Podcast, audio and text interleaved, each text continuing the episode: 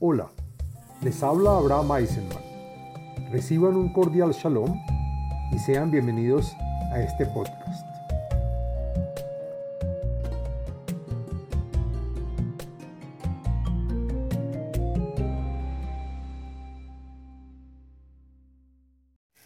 Shalom Alejem.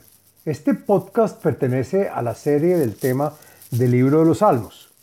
En este podcast del contenido de los Salmos hablaremos del Salmo número 62, el cual trae beneficios y es recomendable, entre otros, para recibir compasión al decirlo después del rezo de la tarde Minhab y del rezo de la noche Arbit.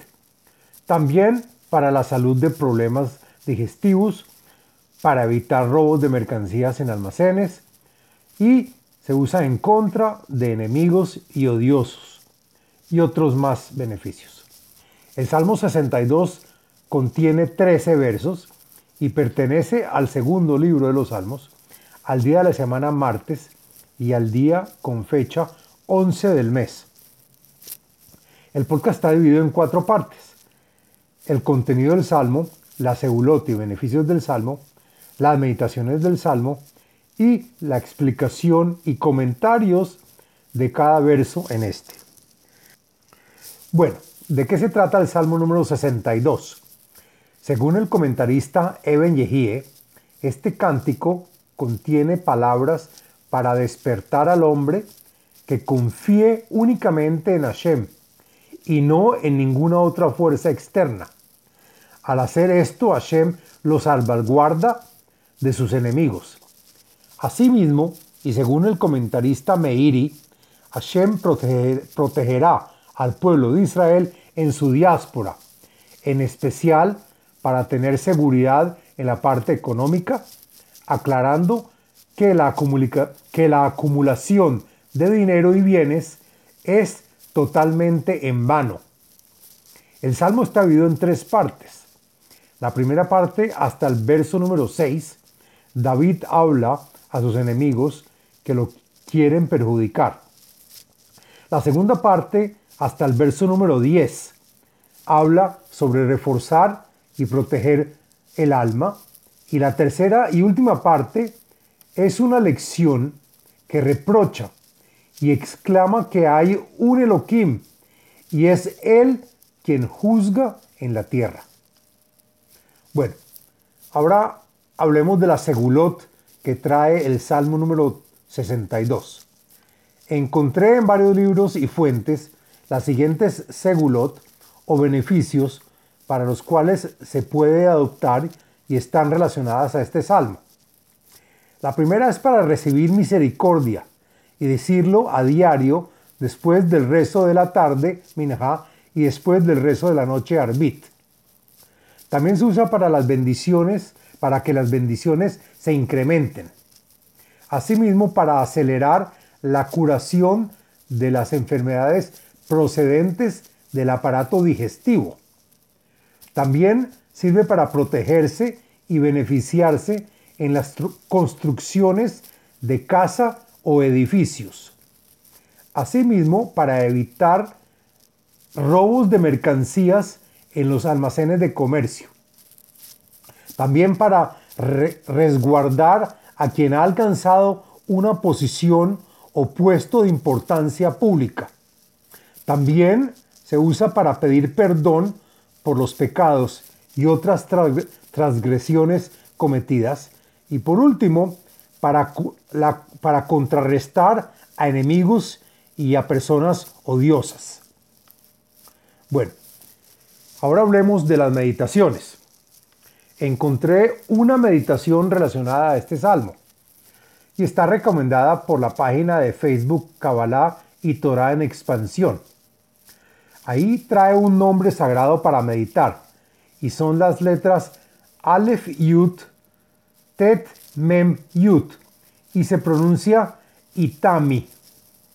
Dice la página que recite el Salmo número 62 con debida reverencia todos los días inmediatamente después de Arbit, que es la oración de la noche, y al otro día en las tardes y al mismo tiempo medite en el santo nombre de Itami, que es Aleph Yud Tet Mem Yud, y después decir la siguiente oración. Grande, poderoso y misericordioso Hashem, sea tu voluntad perdonar todos mis pecados, transgresiones y ofensas. Cúbrelas y bórralas como hiciste con los pecados y transgresiones de aquel que escribió este salmo en tu presencia. Haz esto por la gracia del nombre Itami. Amén. Sela. Bueno, ahora hagamos la explicación del texto del Salmo número 62. Lo siguiente es la explicación del contenido y los comentarios del texto de este salmo. La Menatseach al Yedutun Mismor David, al levita que ejecuta el instrumento de música Idutun en el templo sagrado, este cántico compuesto por el rey David. Según los comentaristas Radak y Meiri, Idutun era uno de los levitas que cantaban en el templo. Pero según Rashi, Idutun se usa como oración para la diáspora, es decir, para atender los problemas que sufre el pueblo de Israel. Ah, el Elohim dumia nafshi, mimenu yeshuati. Pero solo por el Dios Elohim mi alma desea y está esperando en silencio. El comentarista al-Sheikh adiciona que solo confío en Hashem y no en el hombre de carne y hueso. Y si fuera que la salvación de mis enemigos llegase por ayuda de un hombre, es porque Hashem lo puso ahí para ayudarnos.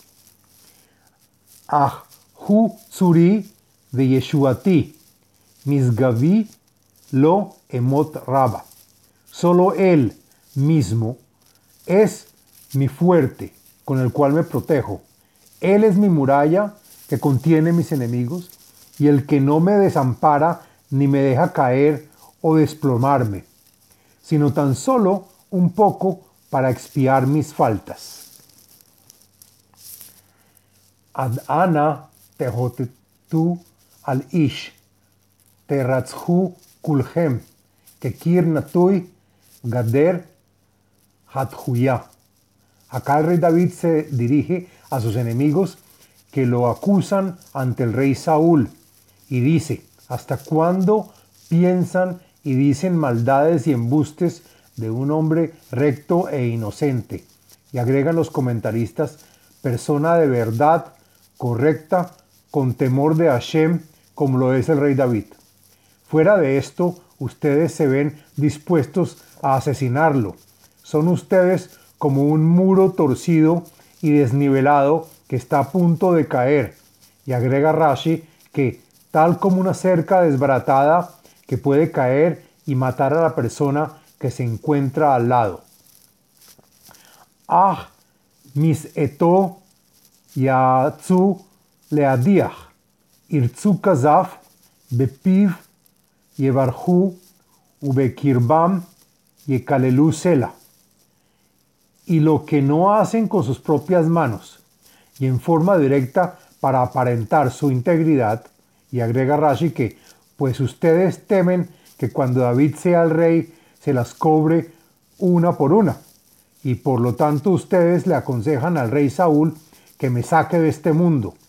Ustedes, hipócritas, emplean solo mentiras para destruirme, pues en público me bendicen y aman, pero que yo no me prevenga, para que yo no me prevenga contra ustedes. Pero en forma callada y solapada, siempre me maldicen. Ahle Elohim dominafshi, ki mimenu tikvati. Pero no tengo ninguna duda de esos hombres engañosos y embusteros, pues solo Elohim es aquel que mantiene mi alma y es el que me auxilia de las manos enemigas. Agregan los comentaristas Radak y Al-Sheikh que ninguna otra fuerza es la que me ayuda, pues únicamente es Él el que me da la esperanza de salvarme de los pensamientos y acciones de los malvados. Ah Hutzuri Veishuati, Misgavi Loemot, pues solo Él mismo es mi roca de salvación y protección, es mi muralla y fuerte contra mis enemigos, y gracias a que Él nunca me dejará caer ni desfallecer. Al Elohim Ish'i Ukvodi, Sur Uzi Mahsi Be Elohim.